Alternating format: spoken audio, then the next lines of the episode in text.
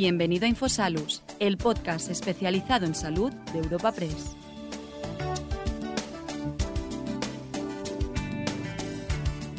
El encuentro sociosanitario que te presentamos hoy en Infosalus tiene como protagonista al consejero de Sanidad de la Junta de Castilla y León, Alejandro Vázquez Ramos. Nuestro invitado subirá a la tribuna sanitaria por excelencia tras una presentación a cargo del presidente de Europa Press, Asís Martín de Caviedes. A continuación, el consejero charlará con la directora de Desarrollo de Negocio en Europa Press, Candelas Martín de Caviedes. Este encuentro ha sido posible gracias al patrocinio de Atris, Gilead, Sanitas y WHM.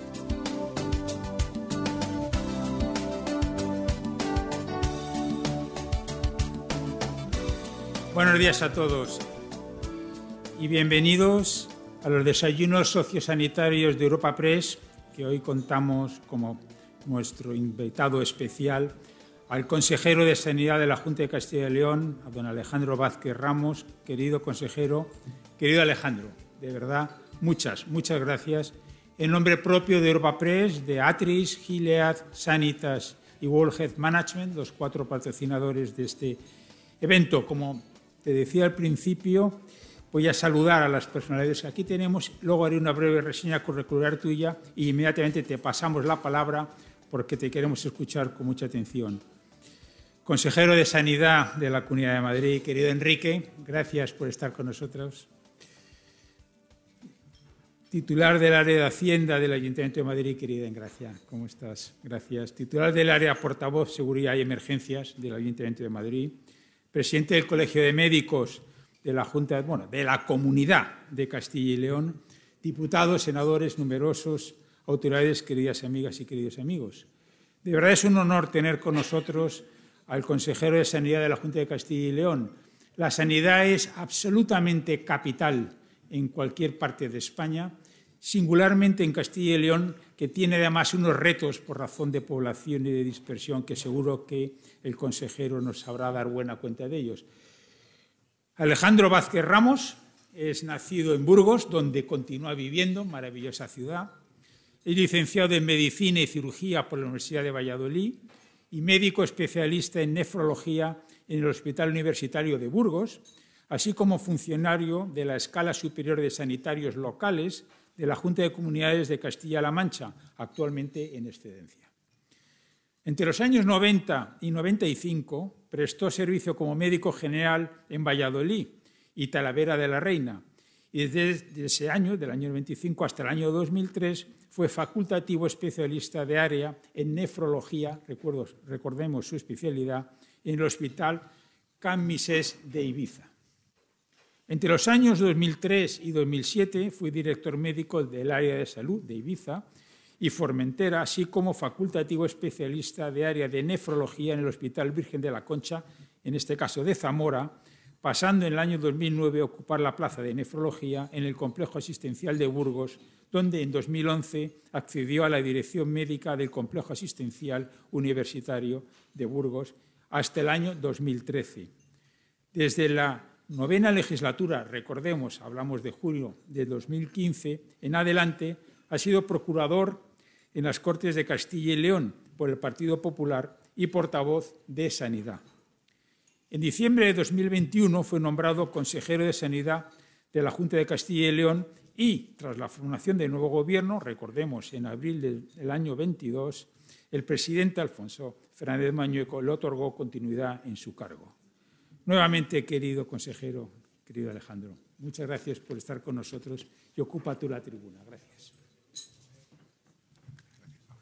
Bueno, pues señor presidente de Europa Press, querido Asís, gracias por tus amables palabras que reflejan un poco la trayectoria de mi vida.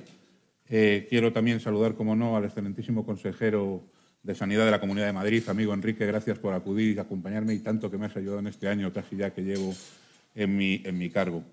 Resto de autoridades, compañeros y compañeras, amigos y amigas, buenos días a todos. Y quiero, en primer lugar, agradecer a Europa Press su invitación a participar en sus reconocidos encuentros sociosanitarios. Para mí es todo un honor poder participar en este foro y compartir con todos vosotros algunas reflexiones sobre el momento en el que se encuentra la sanidad de Castilla y León. Sin duda, la salud, derecho de todos los ciudadanos recogido en nuestra Constitución y en el Estatuto de Autonomía de Castilla y León, es una de las áreas de acción políticas de mayor interés. La sanidad es un pilar fundamental de nuestro estado del bienestar y uno de los instrumentos más eficaces de cohesión social y territorial. Y también constituye un sector económico estratégico por cuanto es un área generadora de conocimiento, de innovación científica y, como no, de empleo. Sin embargo, nuestro sistema sanitario no ha cambiado sustancialmente desde hace ya casi 40 años, mientras que la sociedad a la que da servicio sí lo ha hecho y además lo ha hecho de modo muy importante. Por tanto, debemos preguntarnos si el sistema tal y como lo conocemos es capaz de seguir dando respuesta a las auténticas necesidades de una población cada vez más envejecida, con mayor carga de cronicidad en un escenario de crisis de personal sanitario, con la necesidad de incorporar las nuevas tecnologías o desarrollar la medicina de precisión y en un contexto económico, digamos que complejo. Y cabe preguntarse si ya, de una vez por todas, lograremos evitar que la sanidad se utilice como arma arrojadiza y de politización partidista, porque está impidiendo la toma de decisiones sobre cuáles son las mejores medidas a adoptar, siempre con criterios objetivos y racionales de coste-beneficio, lo que hace continuamente perder oportunidades al propio sistema sanitario. Y con esto ya voy anticipando algunos de los desafíos que trataré más adelante. Tras esta breve introducción, dividiré mi exposición en tres apartados. El primero expondré nuestro contexto sociodemográfico, que condiciona, y ya veremos de manera notoria, la necesidad de recursos y de asistencia sanitaria a mi comunidad. En segundo lugar, me referiré a los desafíos a los que se enfrenta el sistema sanitario de Castilla y León y finalmente a las oportunidades que nos brinda el propio servicio sanitario. Como ustedes conocen todos, muchos porque son de allí y otros porque seguro que lo han visitado, Castilla y León, con una superficie superior a los 94.000 kilómetros cuadrados, es la comunidad más extensa de España y la tercera región europea en extensión. Ocupa casi el 20% de la superficie total del territorio nacional, pero en ella solo viven 2.400.000 habitantes, el 5% de la población nacional. Su baja densidad de población, 25 habitantes por kilómetro cuadrado, es la menor de España, siendo la, densidad nacional de población cuatro veces superior. Castilla y León, sin embargo, cuenta con 2.447 municipios, el 27% del total de los municipios nacionales, lo que refleja una estructura territorial enormemente atomizada. La mayor parte de los municipios castellano-leoneses, el 80%, tiene menos de 500 habitantes, un porcentaje muy superior a la media nacional, que es solo del 37%. Casi un tercio de los municipios no alcanza el umbral siquiera de los 100 habitantes. Nuestra población, además, presenta un índice de ruralidad muy importante. En Castilla y León este índice es del 36%, mientras que la media nacional es del 16%. Otra también de las características significativas demográficas de Castilla y León es la elevada tasa de envejecimiento, que se cifra en un 211%, mientras que la media nacional es de 133%.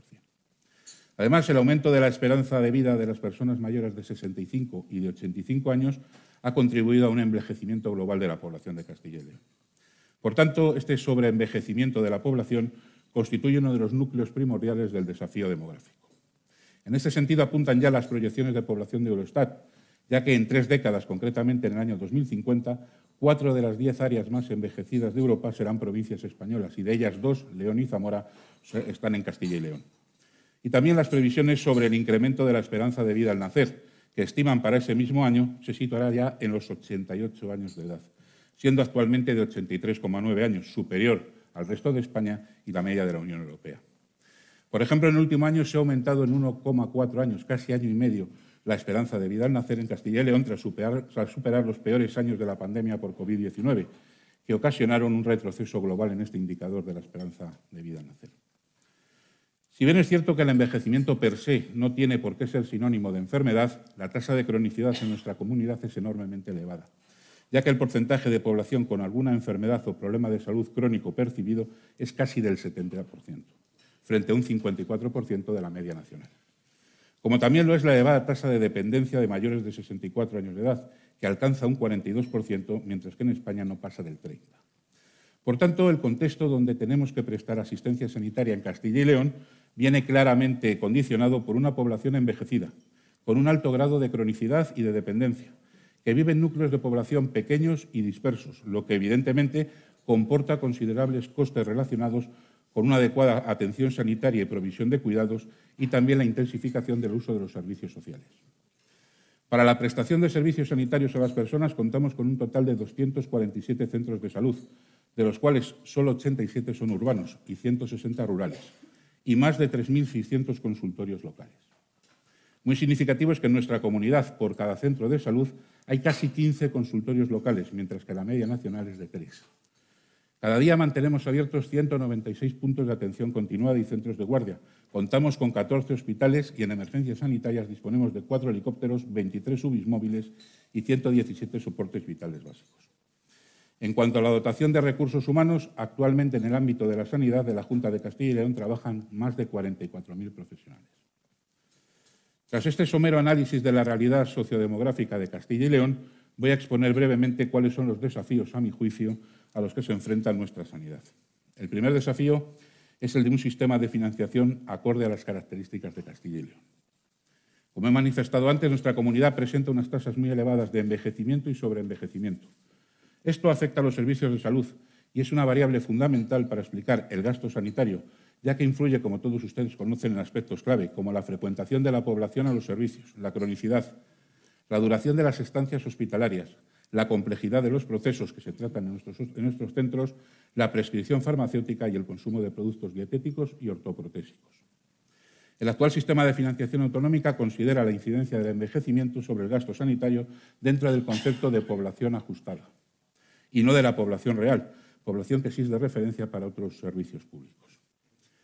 La ponderación de la población mayor de 65 años en el cálculo de esta población ajustada por la que se financia es únicamente del 8,5% y no se contempla de ninguna manera el sobreenvejecimiento, que a todos ustedes eh, no se les escapa que tiene un aumento de sobrecosto y sobre el envejecimiento.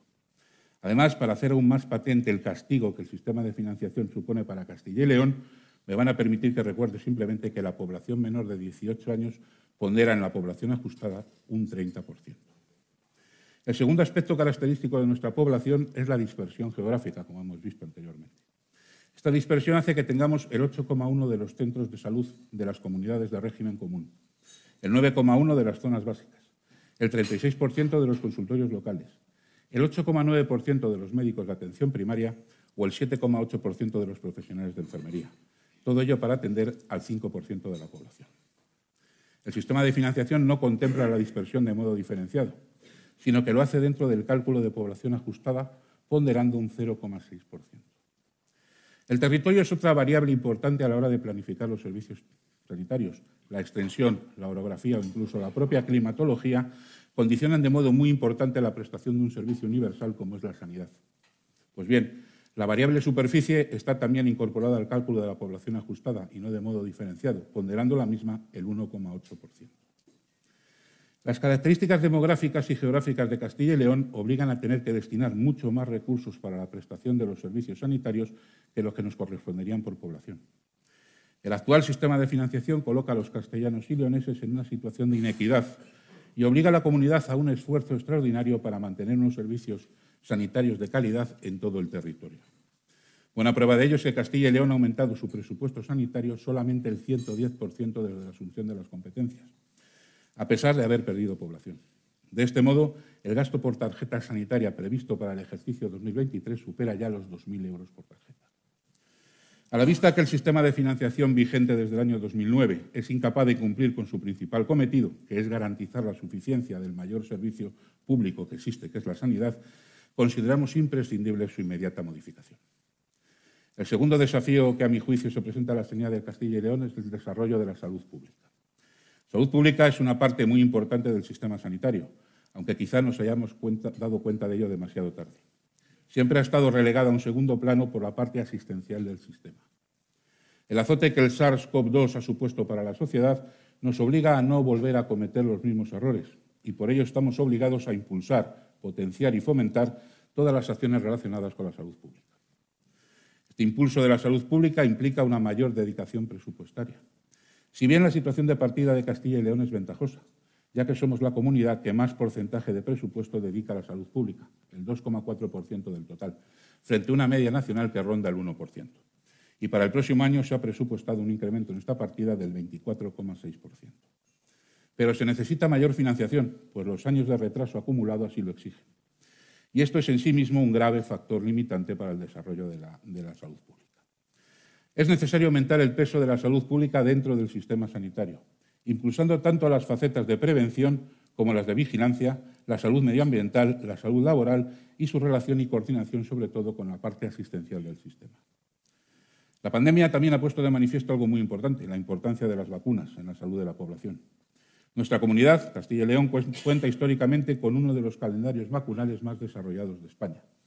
Desde hace tres años tenemos incluida, por ejemplo, la vacuna para el meningococo B, y este año hemos incorporado la, de herpes zóster. Y, por supuesto, a pesar de las dificultades presupuestarias, seguiremos ampliando el calendario, el calendario vacunal de acuerdo siempre a la evidencia científica.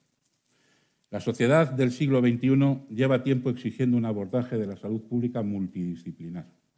Y para ello hay que poner en marcha el enfoque Una Salud. Llevamos muchos años hablando de ello. Viendo cómo todo es salud, tanto la faceta humana, animal y medioambiental. La pandemia ha puesto en evidencia también la existencia de un nuevo escalón dentro del sistema sanitario. Todos hablábamos del escalón entre atención primaria y atención hospitalaria. Pues ahora hay un escalón más, la importante distancia y la dudosa coordinación entre la salud pública y la asistencia sanitaria. Esto obliga también a impulsar el trabajo coordinado entre los servicios de salud pública y los servicios asistenciales, a fin de, diseñar medidas de contención y de atenuación que puedan ponerse en marcha de modo inmediato en caso de sufrir nuevas pandemias. También es necesario impulsar la colaboración en nuestro medio de Castilla y León con las administraciones locales para el desarrollo de campañas de promoción de la salud y prevención de la enfermedad desde la proximidad a la ciudadanía, para todos los grupos de edad, fomentando hábitos y conductas saludables. Tras lo vivido en estos ya más de dos largos años de pandemia, tenemos muy claro que el tratamiento más avanzado es el que no es necesario aplicar. La mejor medicina es la que no hay que prescribir. La enfermedad más leve es la que no llega a producirse y esto solo se puede lograr si tenemos una salud pública potente, integrada e integral. El tercer problema, el tercer desafío al que nos enfrentamos en Castilla y León es la falta de profesionales, que yo considero un problema de Estado. La falta de médicos cada vez afecta a un número mayor de especialidades. Esto no deja de ser una terrible paradoja, ya que, ya que España cuenta con una tasa de médicos de 4,4 por mil habitantes, mientras que la media de los países de la OCDE es de 3,6 y nos encontramos muy por encima de países con sistemas sanitarios muy consolidados, como el Reino Unido, que tiene una tasa de tres médicos por mil habitantes, o Francia, que tiene 3,2. Sin embargo, todas las comunidades autónomas tenemos enorme dificultad, cuando no imposibilidad material, de contratar a médicos de familia, anestesiólogos, radiólogos y otras especialidades cada vez que se van sumando. Y este problema que voces muy autorizadas, algunas presentes en esta sala, como el consejero de Sanidad de la Comunidad de Madrid, no han dudado de calificar como un problema de Estado, incide de modo muy especial en Castilla y León, donde la extensión y la dispersión hace que la necesidad de médicos supere a la de otras comunidades. Y les voy a poner un ejemplo clarificador. Como he dicho antes, contamos con 196 puntos de atención continuada y centros de guardia, en los que cada día se presta asistencia 24 horas en el territorio de Castilla y León. Y en comunidades vecinas muy próximas a Castilla y León, con similar población y sin dispersión, el número de estos puntos de atención continuada no llega a 100. Además de la escasez en ciertas especialidades, el panorama para los próximos años es desolador. La previsión es que en los próximos cinco años se jubilarán el 32% de nuestros médicos de atención primaria. También tenemos grandes dificultades para la cobertura de plantilla, no solo en atención primaria, sino en algunos hospitales de nuestra red. En el Hospital del Bierzo, en Ponferrada, que da cobertura a una población de 130.000 habitantes, con isocronas al centro de más de una hora en algunos casos, en este momento, cinco especialidades están en riesgo de no poder completar sus plantillas, a pesar de varias ofertas públicas de empleo y concursos de traslados. Y no solo hay problemas en la falta de médicos, sino que, por desgracia, también empieza a hacerse evidente problemas con la enfermería. Este grave problema de escasez de profesionales, este auténtico problema de Estado, no puede solucionarse individualmente en cada autonomía. Es imprescindible la toma de medidas inmediatas en el seno del Consejo Interterritorial del Sistema Nacional de Salud. Hasta ahora, en este órgano de coordinación, se han adoptado acuerdos como el aumento de las plazas de grado en las facultades de medicina o el incremento de las plazas de formación MIR. Medidas buenas, pero que no surgirán efecto hasta dentro de cinco años como mínimo. Y desde luego en Castilla y León, y me temo que en buena parte de los servicios de salud de este país, ya dentro de cinco años será demasiado tarde. Seguimos con una bolsa histórica alrededor de 5.000 graduados de medicina que no pueden ser contratados por el sistema público a no ser especialistas. Pero seguimos también sin cumplir el espíritu de la Directiva Europea del 95, por la que se obliga a que todos los médicos contratados por los servicios públicos sean especialistas, garantizando al mismo tiempo que todos los graduados tengan acceso a una plaza de formación sanitaria especializada. Y como muestra un botón, aun teniendo en cuenta las matizaciones pertinentes y que se pueden hacer, el dato de la evidente convocatoria MIR es muy elocuente. Para este año el Ministerio ha anunciado 19.000 aspirantes al, MIR y 13.000 a LEIR, para 8.550 plazas MIR y 1.961 plazas EIR. La bolsa sigue en aumento.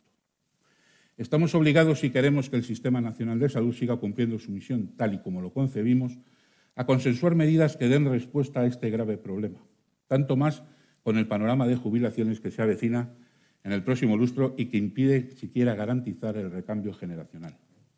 Es imprescindible, ante la existencia de graduados MIR que no acceden a formación sanitaria especializada, no dejar plazas desiertas de MIR. En la última convocatoria hubo más de 200. La creación de especialidades que eviten el desplazamiento de especialistas de medicina familiar y comunitaria a otras áreas. El Registro Nacional de Médicos Especialistas o una planificación rigurosa, teniendo en cuenta no solo las necesidades de la sanidad pública, sino de todo el sistema sanitario, sanidad privada incluida. Todo ello ha sido reclamado por seis comunidades autónomas al Ministerio el pasado mes de julio. Reclamación, desgraciadamente, sin respuesta. El problema de la falta de profesionales no puede analizarse solamente desde el número, cometeríamos un error. Los profesionales hoy en día exigen algo más que salarios altos y plazas fijas. Exigen satisfacción de expectativas profesionales y posibilidad de conciliación. Las nuevas promociones, al contrario de lo que sucedía en épocas anteriores, valoran más los aspectos personales que los aspectos profesionales, lo que unido a las ventajas por maternidad y paternidad, a cuidado de familiares o las exenciones de guardia, deben hacernos pensar si la actual normativa de jornada laboral es compatible con todas estas premisas. La sanidad se hace por personas y para personas. Por eso el problema de la falta de personal tiene una enorme trascendencia. Dar respuesta al mismo no solo a largo plazo, sino a medio y a corto, es la obligación, desde mi punto de vista, más importante que tiene el Sistema Nacional de Salud en este momento. El cuarto desafío es la atención a la cronicidad en un medio disperso. Como he comentado anteriormente, Castilla y León cuenta con un importante envejecimiento y sobreenvejecimiento y con un elevado grado de cronicidad. Y todo ello en un medio demográfico de baja densidad de población, de alta tasa de ruralidad y de enorme dispersión. Categóricamente podemos afirmar que las enfermedades crónicas son un gran desafío para los sistemas de salud y para los servicios sociales. Bastan unos pocos datos para ilustrar las implicaciones sociales y económicas de la realidad de las enfermedades crónicas. Solo en España se estima que hay más de 19 millones de personas que sufren enfermedades crónicas. El 34% de la población presenta al menos un problema de salud crónico, porcentaje que supera el 77% de los mayores de 65 años y se aproxima al 100% en los mayores de 80 años. Los, los pacientes con enfermedades crónicas generan el 80% de las consultas de atención primaria, el 60% de los ingresos hospitalarios, el 33% de las visitas a los servicios de urgencias y el 80% del gasto sanitario. Está demostrado que los costes en los pacientes con más de una enfermedad crónica llegan a multiplicarse por seis respecto a los que no tienen ninguna o solo tienen una y se multiplican por 17 en el caso de presentar cinco o más enfermedades crónicas. El consumo de medicamentos también aumenta de modo muy importante y de este modo un estudio de la Sociedad Española de Medicina Familiar y Comunitaria, realizado con bases de datos de atención primaria, ha puesto de manifiesto que la población en tratamiento simultáneo con cinco o más medicamentos se ha triplicado en los últimos diez años. En el caso de las personas mayores de 64 años, la polimedicación pasó del 9,8 al 28,2%. Esto da idea de la magnitud y el ritmo que va tomando el problema. Estos datos y evidencias justifican de modo muy claro la necesidad de una profunda reconversión y de la adopción de medidas para orientar al sistema de salud hacia la cronicidad. Por ello, en los próximos meses abordaremos la redefinición de nuestra estrategia de atención al paciente crónico y pluripatológico aprobada hace casi ya una década para adaptarla a la situación actual. Algunas de las actuaciones o puntos clave que incluiremos son el impulso de actuaciones y políticas activas de prevención y promoción de la salud, la atención integral del paciente con liderazgo de la atención primaria, poniendo a disposición del paciente los recursos que precise en cada momento y proporcionándole más y mejor información sobre su patología. Potenciar el papel de la enfermería situándolo como referente en los pacientes crónicos, fundamentalmente en el control y en el papel educador, entrenando tanto al paciente como a las personas cuidadoras, así como coordinando la atención domiciliaria. El apoyo a la familia y a los cuidadores, especialmente cuando se trata de pacientes dependientes que permanecen en su domicilio, facilitándoles conocimientos suficientes para entender la enfermedad y dotarles de las habilidades necesarias para participar en los cuidados. Apuesta por otros dispositivos asistenciales, como los recursos de media y larga estancia y los dispositivos compartidos con los servicios sociales. Reforzar la comunicación entre los profesionales y los diferentes centros y niveles asistenciales, prestando la asistencia siempre en el lugar más adecuado, que no siempre es el hospital, contando para ello con una historia clínica única e impulsando los proyectos de telemedicina y telepresencia que en el paciente crónico tienen gran importancia. El sexto desafío al que se enfrenta la sanidad de Castilla y León es la recuperación postpandémica de la asistencia sanitaria. La pandemia ha tenido una enorme incidencia sobre la asistencia sanitaria. La dedicación prioritaria a la atención de los pacientes afectados por el COVID-19 ha provocado retrasos en el manejo de las enfermedades crónicas y oncológicas. Y además, todos somos conscientes de que la pandemia también ha, provocado un impacto negativo sobre la salud mental de la población. Este retraso en la asistencia sanitaria ha provocado una, digamos, bola enorme que está resultando de muy difícil digestión por parte del sistema sanitario. Aumentos muy importantes en las listas de espera quirúrgica, de consultas externas o de pruebas diagnósticas que retrasan aún más el tradicional dificultoso, acceso de la población a estas prestaciones, se unen a lo que podríamos denominar última hora de la COVID-19 en la que están inmersos, ya no sé si es la octava, la séptima, la novena, digamos la última ola, en la que están inmersos, como digo, como digo perdón, pacientes crónicos y oncológicos que han visto empeorar sus procesos presentando complicaciones muy importantes que no estábamos acostumbrados a ver y que no podemos achacar al propio virus.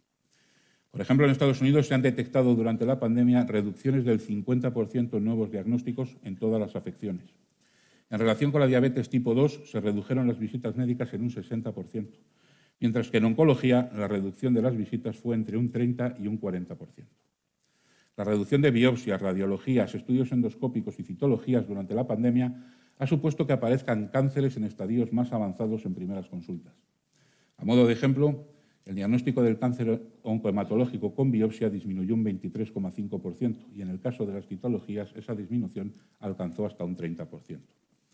Todo ello nos ha llevado a nuestra comunidad a plantear un plan de mejora de la lista de espera quirúrgica que combina el aumento de los rendimientos en jornada ordinaria, mermados notablemente en los años de la pandemia, junto al autoconcierto y al concierto externo, que está mejorando los resultados, pero todavía es demasiado lento. En el desarrollo de ese plan nos hemos encontrado con dificultades para que muchos profesionales aceptaran el autoconcierto, a pesar de contar con unas cuantías, considerémoslas como atractivas, lo que viene a demostrar la situación de las plantillas tras la pandemia. Y además siguen entrando en las listas pacientes que de un modo u otro han visto retrasada su asistencia durante este periodo. Otro aspecto de máxima importancia que ha quedado muy dañado tras la pandemia es el de la presencialidad en la atención primaria. Durante el periodo más álgido de la misma, en los años 2020 y 2021, el porcentaje de pacientes españoles que tuvieron una consulta telefónica fue del 72%, mientras la media de los países de la OCDE fue del 45% casi 30 puntos inferior. Y eso que fue muy bueno durante la pandemia se sigue manteniendo. Y es una tendencia que si no se cambia va a dañar profundamente la asistencia sanitaria tal y como debe ser. Es necesario, por lo tanto, revertir esta modalidad, sobre todo en medios como el de Castilla y León con alto envejecimiento. El sexto desafío es el desarrollo de la medicina personalizada y de precisión. Actualmente la medicina personalizada y de precisión y las terapias avanzadas como pueden ser la medicina regenerativa o la terapia celular, combinadas con la inteligencia artificial, ocupan un lugar importante en las líneas prioritarias de mi consejería. Este tipo de medicina incorpora datos genómicos de las personas y los combina con datos clínicos, radiológicos, de exposición ambiental y otros determinantes importantes de la salud para dar mejor asistencia a cada, a cada paciente. Quiero destacar que la situación de Castilla y León en esta materia es ventajosa. Disponemos de una experiencia de más de 10 años en la implantación de iniciativas lo que nos coloca en el pelotón de cabeza de esta medicina personalizada y de precisión. Incluso hemos llegado a asesorar a otras comunidades en su desarrollo. Estamos a punto de presentar un plan estratégico de medicina personalizada y de precisión con la pretensión de detectar características genómicas y moleculares de las enfermedades que permitan establecer tratamientos específicos para cada paciente, aumentando de este modo la efectividad y disminuyendo la toxicidad de los mismos. Con este plan pretendemos crear una red multidisciplinar en nuestra comunidad que incluya el laboratorio y los procesos diagnósticos y terapéuticos, aprovechando el tejido asistencial que tenemos.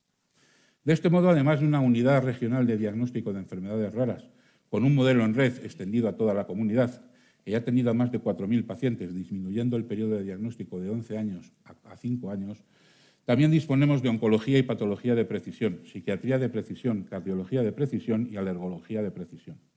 En farmacogenética disponemos de un modelo innovador, el 5SPM, para la aplicación de la orientación terapéutica en pacientes polimedicados, con casi 3.000 pacientes con buenos resultados sobre disminución en la prescripción y de la morbimortalidad. Todos estos datos positivos hacen que estemos obligados a realizar una apuesta firme por este nuevo tipo de medicina, que precisa de una inversión muy importante, lo que supone un nuevo esfuerzo adicional para la comunidad. El séptimo desafío es un pacto por la sanidad imprescindible para garantizar el Sistema Nacional de Salud. Para hacer frente a muchos de estos desafíos hay que tomar medidas estructurales, medidas que en este momento y debido a la utilización partidista de la sanidad no es posible ni siquiera plantear. El sistema sanitario, diseñado hace más de 40 años, ha servido perfectamente a la sociedad española, consiguiendo una notable mejoría de los indicadores sanitarios. Pero la sociedad ha sufrido cambios profundos y creo que todos empezamos a ver que el sistema no es capaz de dar respuesta a, lo que la sociedad le demanda. Problemas como el envejecimiento, la prevalencia de las enfermedades crónicas, la escasa inversión en salud pública, la incorporación de la alta tecnología, las nuevas formas de entender la medicina, la financiación incremental continua y sin fin, la situación de los profesionales dentro de un sistema encorsetado o la relación para algunos imposible entre la parte pública y la parte privada desafían a un sistema, como digo, encorsetado, agotado e incapaz de dar respuesta. Todo esto requiere de una reflexión sincera y sosegada por parte de las fuerzas políticas. Pero la sanidad de un tiempo esta parte se ha convertido en un arma arrojadiza de la política, lo que impide, como digo, ni siquiera plantear las profundas reformas que requiere el sistema para garantizar la supervivencia. Por eso es más necesario que nunca un pacto por la sanidad, un pacto con el concurso no solo de las fuerzas políticas, sino de los representantes de los profesionales y de los pacientes. Pero es a las fuerzas políticas a las que nos corresponde dar el primer paso y trabajar por la consecución de unos acuerdos que considero imprescindibles. Está en juego la llamada joya de la corona, el sistema sanitario tal y como lo conocemos y por el que muchos llevamos toda una vida laboral en pos de su continua mejora. El cariz de las medidas que hay que tomar obliga a sacar la política de la gestión de la sanidad. Hemos analizado, aunque someramente, algunos de los desafíos que tiene la sanidad de Castilla y León y ahora vamos a comentar algunos aspectos que pueden hacer que la sanidad, además de un servicio público esencial, se convierta en un motor generador de oportunidades para mi comunidad. En concreto, la innovación generada por la investigación biomédica se debe convertir en una palanca de generación de valor que sirva de oportunidad para Castilla y León. Nuestra comunidad es relativamente referente en la, producción y divulgación de conocimiento científico, generado en la investigación que se desarrolla en nuestros centros asistenciales, en colaboración con las universidades y en áreas científico-clínicas como hematología, cardiología u oncología. Queremos que las políticas que estamos impulsando en el marco de nuestras competencias no solo den respuesta a las necesidades específicas en materia de salud, sino también a las necesidades globales de nuestra población, creación de empleo, aumento del Producto Interior Bruto Regional o mejora de la competitividad. La innovación en salud es una de las líneas prioritarias del RIS-3, Estrategia de Innovación Inteligente en Castilla y León. En el marco de esta estrategia, la Consejería de Sanidad está impulsando un nuevo modelo de gestión de la investigación y la innovación biosanitaria en nuestro sistema de salud que promueva entre sus impactos la implantación de empresas en Castilla y León o la creación y puesta en funcionamiento de nuevas empresas innovadoras emergentes para el desarrollo y producción de soluciones que apoyen la mejora de la calidad de vida de los ciudadanos. Este nuevo modelo tiene como principios la participación de todos los grupos de interés, la optimización de los recursos públicos y el reconocimiento del talento investigador entre el personal. El objetivo para Castilla y León es potenciar el desarrollo y producción de medicamentos y productos sanitarios, incluida la tecnología, a partir de cesiones de explotación a terceros y el establecimiento de convenios de colaboración y la, y la copromoción a través de la transferencia de los resultados. Desde el inicio del programa se han registrado 78 proyectos de los que han surgido siete, patentes perdón, y cuatro modelos de utilidad.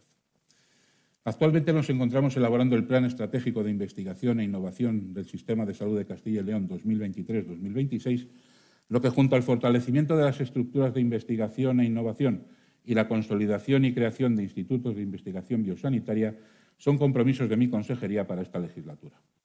En este momento contamos con un instituto de investigación biosanitaria, el IPSAL, en Salamanca, con unos resultados importantes, tanto en el acceso a convocatorias de proyectos de investigación como en los propios ensayos clínicos.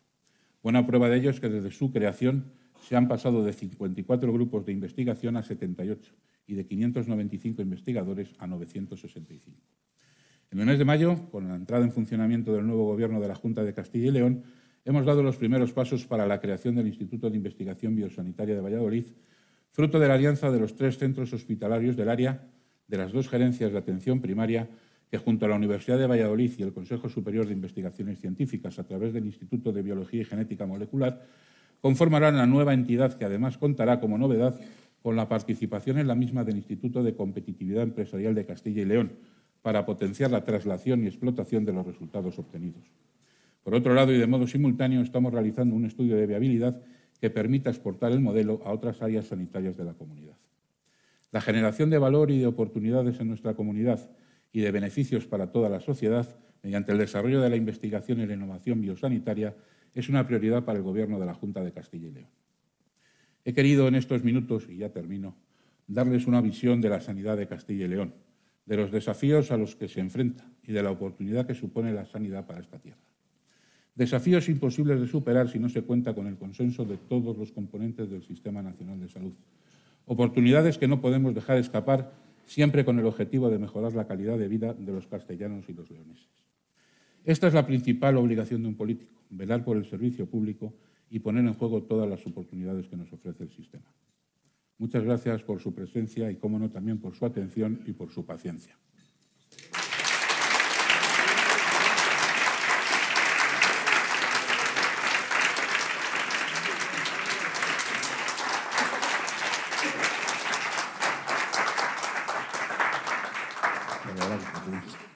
Muchas gracias, consejero, por acompañarnos hoy. Saludar también a todos los que estáis hoy aquí en Madrid con nosotros y también a los que nos estáis siguiendo de forma virtual. También recordaros que podéis hacer llegarme preguntas a través del enlace que viene en la pantalla. Bueno, consejero, has hecho una fantástica panorámica de cómo, cuáles son los retos, cuáles son las oportunidades. Eh, asumiste el cargo en, en diciembre de 2021, plena sexta ola, antes de Navidades, un contexto complejo. ¿Fue su llegada dura y cómo valora estos primeros meses? Pues yo siempre dije que la llegada era como estar andando en bicicleta subiendo el Tourmalet, tener que seguir manteniendo la bicicleta y no caerte. Efectivamente, plena sexta ola, periodo navideño, periodo posnavideño en el cual bueno, pues las plantillas tienen vacaciones, el servicio tarda en arrancar ¿eh? y luego pues en una situación política pues compleja. ¿eh? Se había roto un gobierno de coalición y estaban en previsión unas elecciones. Es decir, fue un, un desafío difícil, pero bueno, uno no elige los momentos nunca. Tiene que hacerlo, tiene que torear cuando le toca. Valoración positiva, entonces. Eh, en, la eliminación de las mascarillas es un tema que ha sido muy recurrente en el Consejo Interterritorial. Parece que ahora están subiendo los casos de COVID, pero también de otras infecciones como puede ser la gripe. ¿Cuál es la postura de su consejería? ¿Debería ya eliminarse en el transporte? ¿Cómo, ¿Cuál es su visión? Nosotros hemos dicho en público que no, no, vemos ningún sentido que esté en el transporte y no esté, por ejemplo, en esta sala, en la que estamos encerrados. Es decir, en esta sala no tenemos obligación de tener la mascarilla y sin el transporte. Curioso.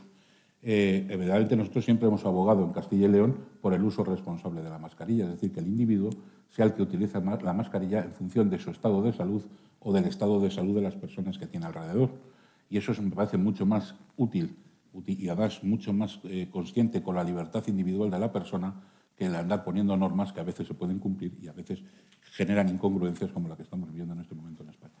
Siguiendo un poco con el COVID, y ya luego cambiamos de asunto, eh, ¿cómo va la vacuna de refuerzo? Parece que hay una cierta fatiga de la población. No sé si es que se ha perdido el, el miedo al virus. ¿Cómo está en su comunidad? Pues en nuestra comunidad está funcionando con ciertas dificultades, de luego con más dificultades que lo que estábamos acostumbrados a ver en llamamientos anteriores. En este momento tenemos vacunado casi al 80% de la población mayor de 80 años y estamos en el 40% de la población entre 60 y 80 años. Y sí que estamos viendo reticencias en cuanto a, en cuanto a la vacunación. Y estamos viendo reticencias también en cuanto a la, vacuna, contra la vacunación COVID en colectivos profesionales, lo cual es todavía más preocupante. También has hecho un llamamiento a la vacunación contra la gripe y lo mismo, una vacunación general y también en, el profesional sanitario. ¿Cómo va esta campaña? Bueno, pues la campaña se está desarrollando con, normalidad.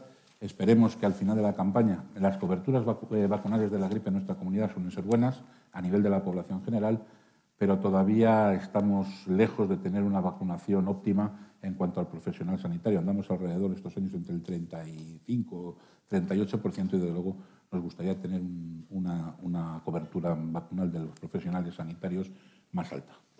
En su intervención ha, ido detallando los importantes retos que tiene sanitario en la región, el envejecimiento de la población, la dispersión, el alto grado de cronicidad, el cantidad, número de consultorios, de centros. Bueno, pues eh, ¿cómo, cómo abordar ese reto de esa dispersión, también de un acceso a una población rural ¿Se puede considerar factible mantener abiertos estos más de 3.600 consultorios locales? Pues, pues, es difícil. Es difícil en un escenario en el cual eh, realmente mm, hay una falta muy importante de médicos de atención primaria.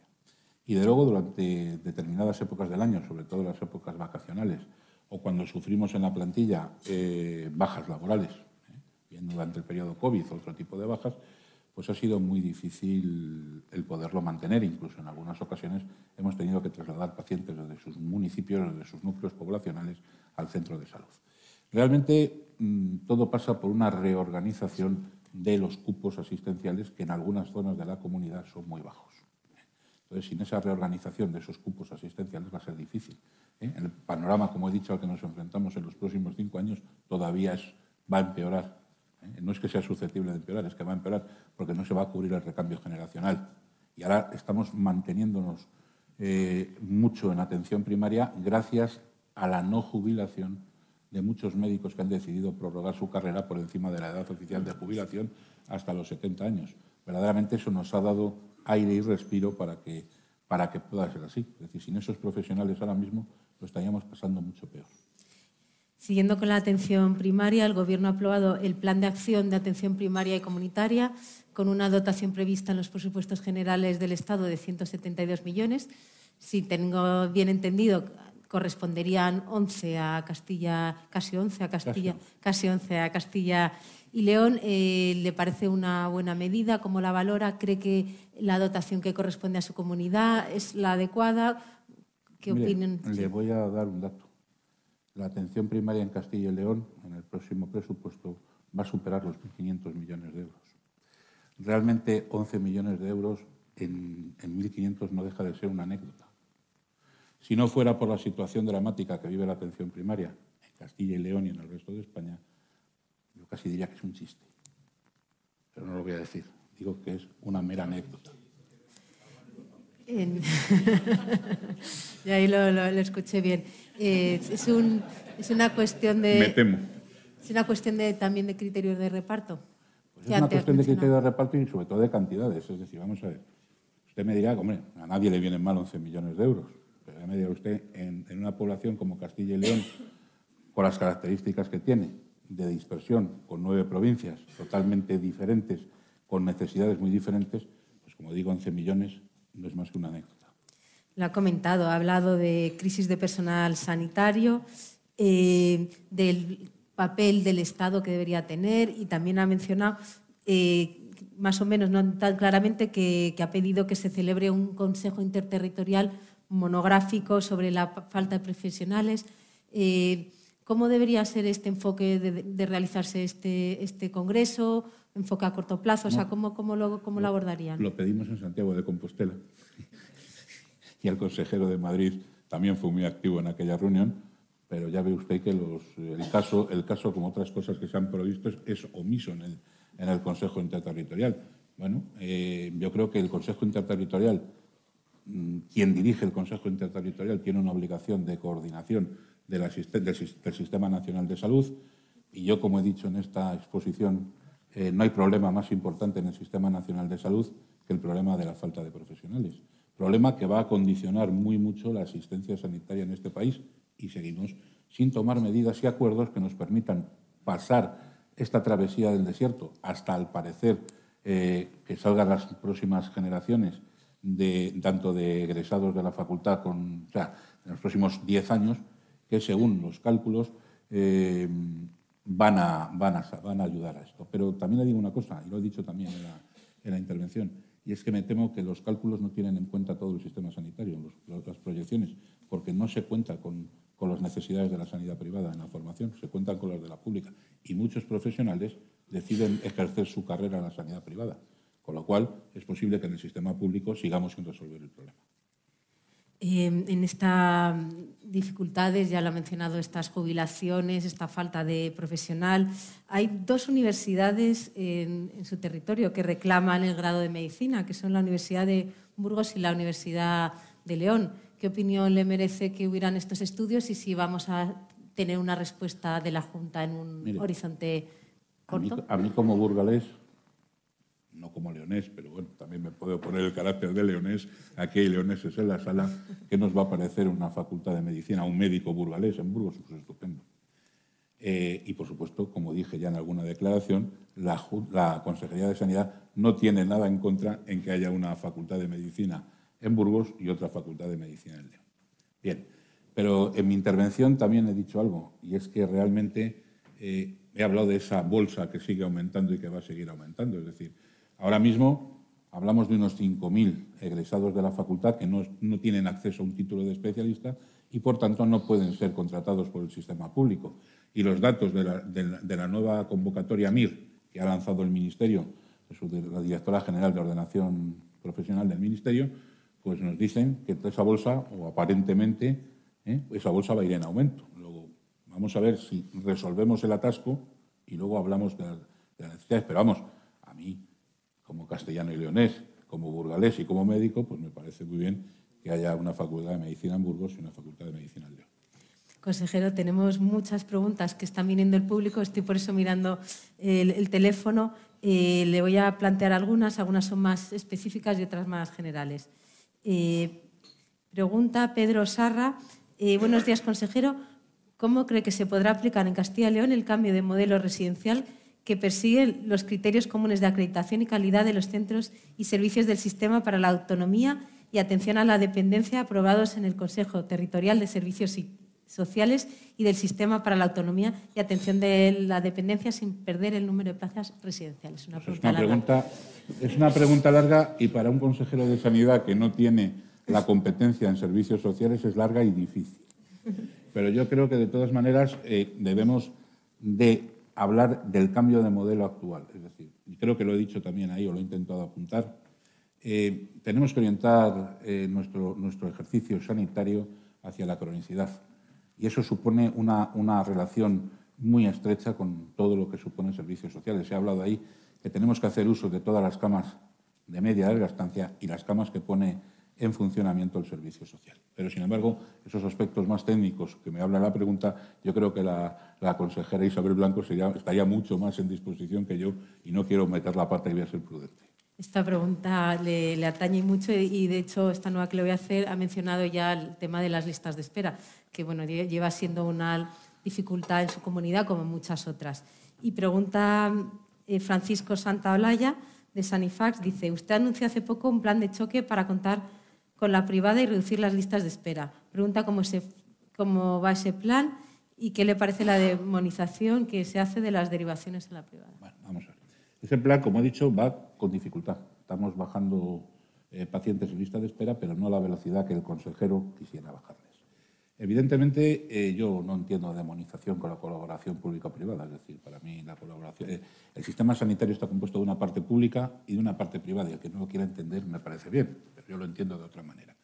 El problema que hemos tenido a la hora de poner en marcha ese concierto externo eh, quirúrgico es precisamente el, todo lo difícil que es crear los pliegos dentro de la ley de, contratos de, conciertos de, del, sector público y que realmente nos ha, como no estaba sin hacer, eh, nos ha llevado unos meses el poder eh, preparar todos los concursos para poder poner en, ofrecer a, los pacientes en lista de espera la posibilidad siempre voluntaria de eh, poderse operar en un centro que no sea de la red pública. Yo, mm, evidentemente, soy muy partidario de, la utilización total del sistema sanitario, así lo dije, y, estamos intentando utilizar todos los recursos que tenemos. El primero son los medios propios en jornada ordinaria, que es una obligación de los que manejamos dineros públicos, el que esos, mm, esos medios propios estén perfectamente optimizados. El segundo es el autoconcierto, es decir, que los propios profesionales del sistema tengan disponibilidad de poder trabajar de modo voluntario en la mejora de las listas de espera. Y el tercero, como no puede ser de otra manera, es la otra parte del sistema sanitario, que es el sistema privado. También ha anunciado, consejero, una estrategia para pacientes crónicos. Eh, nos ha dado algunos detalles, no, sé si nos puede adelantar presupuesto o alguna otra Presupuesto escaso. Escaso yo, porque como, como, ve usted, la financiación, la financiación que tenemos es manifiestamente mejorable, por no decirlo de otra manera, y evidentemente supone un dinero. Fíjese, le voy a, hablar de, por ejemplo, el, un plan que tenemos un poco más desarrollado, porque eso es una estrategia que hay que revisar, que es el plan de cuidados paliativos. El plan de cuidados paliativos eh, supone nada más que una magnífica cantidad para desarrollarlo, no del todo en una, comunidad eh, dispersa, muy dispersa, de más de dos millones de euros sobre lo que ya tenemos. Entonces, por eso eh, todo cuesta dinero y todo hay que estar muy, hay que tener muy claro cuál es el objetivo y cómo pones en marcha mm, ese dinero, porque los presupuestos, a pesar de que no me quejo, mis presupuestos no se estiran continuamente, no hay dinero el, Ejecutivo todavía no, el Gobierno Central no ha decidido cuál será la sede de la Agencia Estatal de Salud Pública. Creo que en, agosto, si bien no me confundo, usted planteó que fuera Salamanca. ¿Hay alguna novedad al respecto? ¿Se plantean otras ciudades como pueda ser León? Eh, bien, eh, la Junta de Castilla y León ha, propuesto Salamanca. Eh, luego yo sé que ha habido otras iniciativas que no sé si han cuajado o no por parte del alcalde de León o el alcalde de Burgos incluso por supuesto la Junta de Castilla y León no va, no va a poner ninguna traba a que sea Salamanca, Burgos o León. Lo que queremos es que sea Castilla y León, cosa que dudo. Es optimista. Em, tengo, otra, tengo una pregunta que, de Tomás Codesal Gerbás, que es presidente de SEFAC, y dice, eh, ¿cree que es necesario mejorar la funcionalidad de la receta electrónica para favorecer una mayor comunicación entre farmacéuticos comunitarios y médicos de atención primaria, si no se podría potenciar más una comunicación bidireccional y la posibilidad de compartir información relevante. Por supuesto que hay que mejorarla.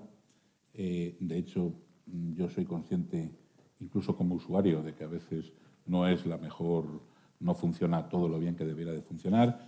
Eh, tenemos quejas por parte de muchos usuarios también de que a veces no se renuevan los tratamientos o se renuevan de más. Es decir, sí que requiere una mejora y para ello, por supuesto, la colaboración con la farmacia es muy importante. Además, hay que tener en cuenta una cosa eh, en pos de los farmacéuticos de Castilla y León, y es que realmente en muchos sitios, eh, si la cosa sigue así, va a ser el agente sanitario más próximo que tenga el ciudadano. Y de hecho, durante la pandemia así lo ha sido. Por lo tanto, sí que vamos a, vamos a colaborar con ellos, por supuesto. ¿eh? pero mm, realmente tenemos que mejorar eh, esos productos informáticos y a veces no es fácil.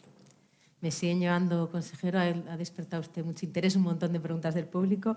Eh, me pregunta eh, Santiago Santa Cruz Ruiz, presidente del Colegio de Médicos de Salamanca. Dice, el, día 23 de diciembre finaliza el paraguas legal para la contratación de médicos no especialistas en el sistema público. ¿Qué, qué van a hacer? Cumplir la ley yo como administración pública solo puedo cumplir la ley. hace poco un caso que fue sonado fue la aparición de gorgojos en la cafetería del Hospital de León. anunciaron una inspección alimentaria. ¿Hay algún avance? ¿Hay algunas medidas más que, se pues plantean tomar? Hemos, hemos iniciado una información ¿eh? de la que es posible se derive un expediente, un expediente eh, que veremos a ver. Está en este momento ese expediente. Eh, se me pedía por parte de ciertas personas que fuéramos muy rápidos, pero es que precisamente la garantía de un contrato hace que la empresa proveedor, que ofrece el servicio tenga un plazo de 10 días para hacer sus alegaciones pertinentes y, por supuesto, es obligado en el procedimiento escucharla. En este momento estamos en ese plazo de los 10 días. Esto ha sido exactamente el día 31, es decir, ni siquiera estamos a cuatro.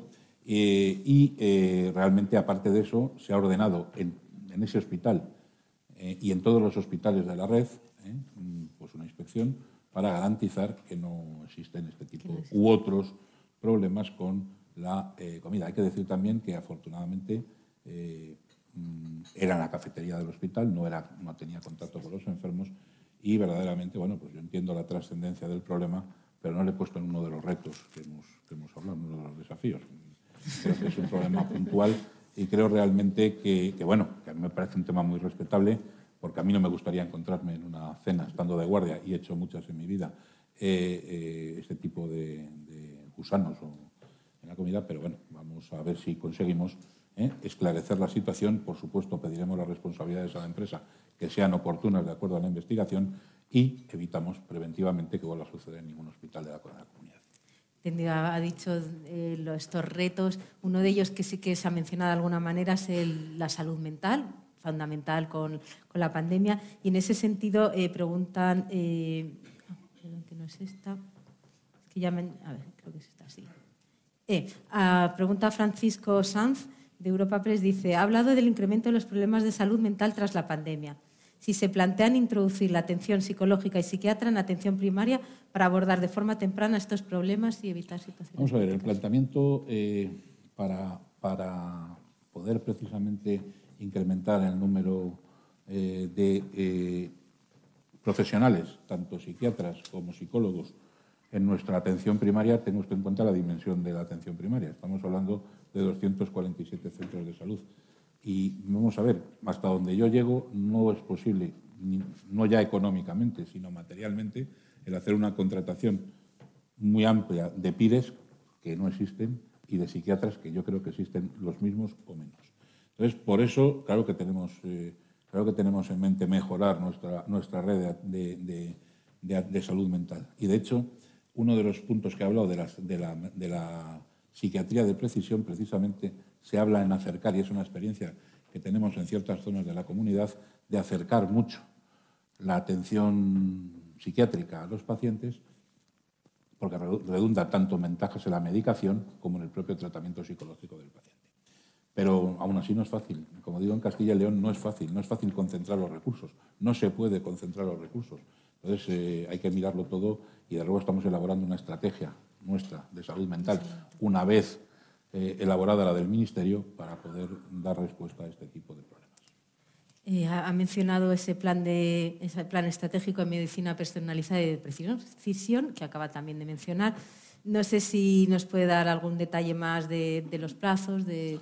Pues eh, queremos tenerle, yo creo que en el segundo trimestre del 23, lo que tenemos planificado aproximadamente.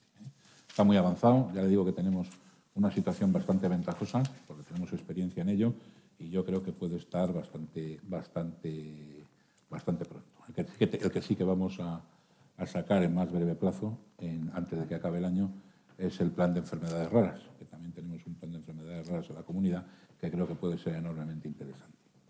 Está buscando una pregunta, pero ya son... Si no preguntarle, dijo en, cuando fue nombrado, eh, que quería, y ha vuelto a mencionar también en el discurso hoy, ese pacto, gran acuerdo, gran pacto por la sanidad en Castilla y León. Eh, ¿Cree que es factible? El contexto ahora es complejo, pero seguirá impulsándolo. sigo creyendo que debería ser factible. Como usted dice, el momento, en medio de un periodo electoral casi continuo que llevamos, es bastante difícil que alguien se siente a hablar, sobre todo teniendo en cuenta, como he dicho, el partidismo que existe en este momento en la sanidad. Entonces, bueno, hay que intentarlo.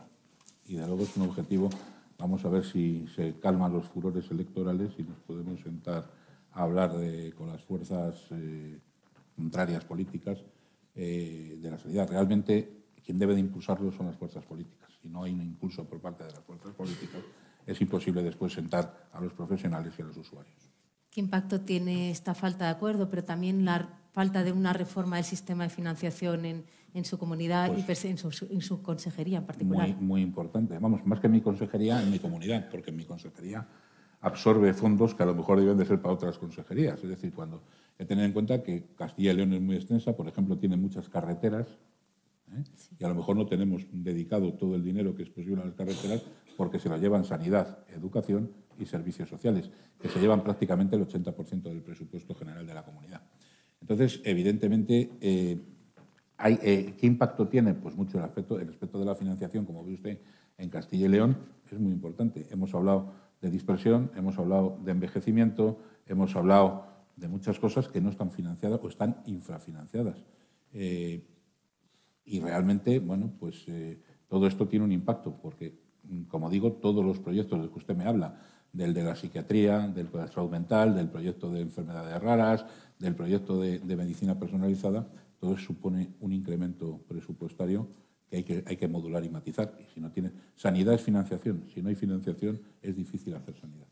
Una sanidad moderna y, que esté a la altura de, lo que requiere la, la ciudadanía casi en línea con lo que hemos estado comentando, un poco de esa voluntad política, sí que quería leer la pregunta que hace eh, Luis Aro de iSanidad. Dice que si todos estamos de acuerdo un poco con, el diagnóstico de lo que pasa en la sanidad, que, se hace, que hace falta para afrontarlo definitivamente, que cómo se puede incentivar la voluntad política necesaria para cambiarlo. Vamos a ver, yo primero mm, voy a negar la mayor. Yo no sé si estamos todos de acuerdo en los problemas que tenemos. Lo que yo me encuentro cada 15 días en las Cortes de Castilla y León parece que nada tiene que ver con lo que yo he contado aquí. No sé si a mis compañeros les pasa en, en otras comunidades, pero no sé si todo el mundo está de acuerdo en que esos son los problemas. Eso es lo primero. Lo segundo, yo creo que, yo creo que tenemos que tener un grado de responsabilidad los políticos. Estamos hablando de la joya de la corona. Tenemos que tener un grado de responsabilidad suficiente para saber mm, negar nuestras diferencias y, y, engrandecer nuestros acuerdos. Y si realmente todos estamos de acuerdo en lo mismo, yo creo que no sería muy difícil si hay voluntad política. Por parte del Partido Popular de Castilla y León sí lo hay ya que estamos terminando un poco el tiempo, ya creo que estamos fuera de descuento y hemos entrado en terreno, en la prórroga, hemos entrado en terreno político. Naturalmente, si me permite un par de preguntillas políticas, eh, como hablando de ese lograr un acuerdo, ¿cómo valora que está funcionando el acuerdo de coalición? bueno, pues, eh, bueno, pues mire usted, eh, estamos mm, tomando acuerdos, se han tomado medidas desde el Gobierno de Castilla y León en pos de mejorar la crisis económica y ahora hemos, tenemos aquello que por lo que se examinan los gobiernos todos los años, la ley de presupuestos. Se ha presentado un proyecto de presupuestos a la Cámara, un proyecto de presupuestos del Gobierno de Castilla y León, y que confiamos y que va a, superar el trámite parlamentario y Castilla y León va a tener un presupuesto. Y eso es precisamente lo primero que, el Gobierno, por lo tanto, el funcionamiento del pacto, es para que eh, se gobierna para los ciudadanos y los ciudadanos hay que tener un, un presupuesto. Ya tenemos presupuesto y se han tomado medidas eh, relativas a la, a, la, a la, crisis económica, paquete de medidas de 400 millones de euros, que fue la primera medida que tomó el Gobierno nada más constituirse. Y a la última pregunta, eh, ¿le preocupa pues, el ruido mediático que, haya podido generar el vicepresidente con algunas declaraciones pues, un poco antisonantes? el ruido mediático siempre es malo. Y cuando estás gestionando sanidad todavía es más malo. Entonces, el ruido mediático no es bueno. Y yo creo que los ciudadanos lo que valoran precisamente es unos buenos servicios sanitarios, unos buenos servicios sociales, una buena educación. Y yo creo que el ruido, aparte de la anécdota, no dice más. Pues muchísimas gracias, consejero. Verdadero placer. Muchas gracias por acompañarnos hoy. Despedimos esta entrega de Infosalus, el portal sanitario de la agencia de noticias Europa Press, invitando a todos nuestros oyentes a descubrir el resto de episodios de este programa, así como los distintos podcasts de nuestra red a través de europapress.es barra podcast. Recuerda que puedes encontrar todos ellos en las principales plataformas de podcasting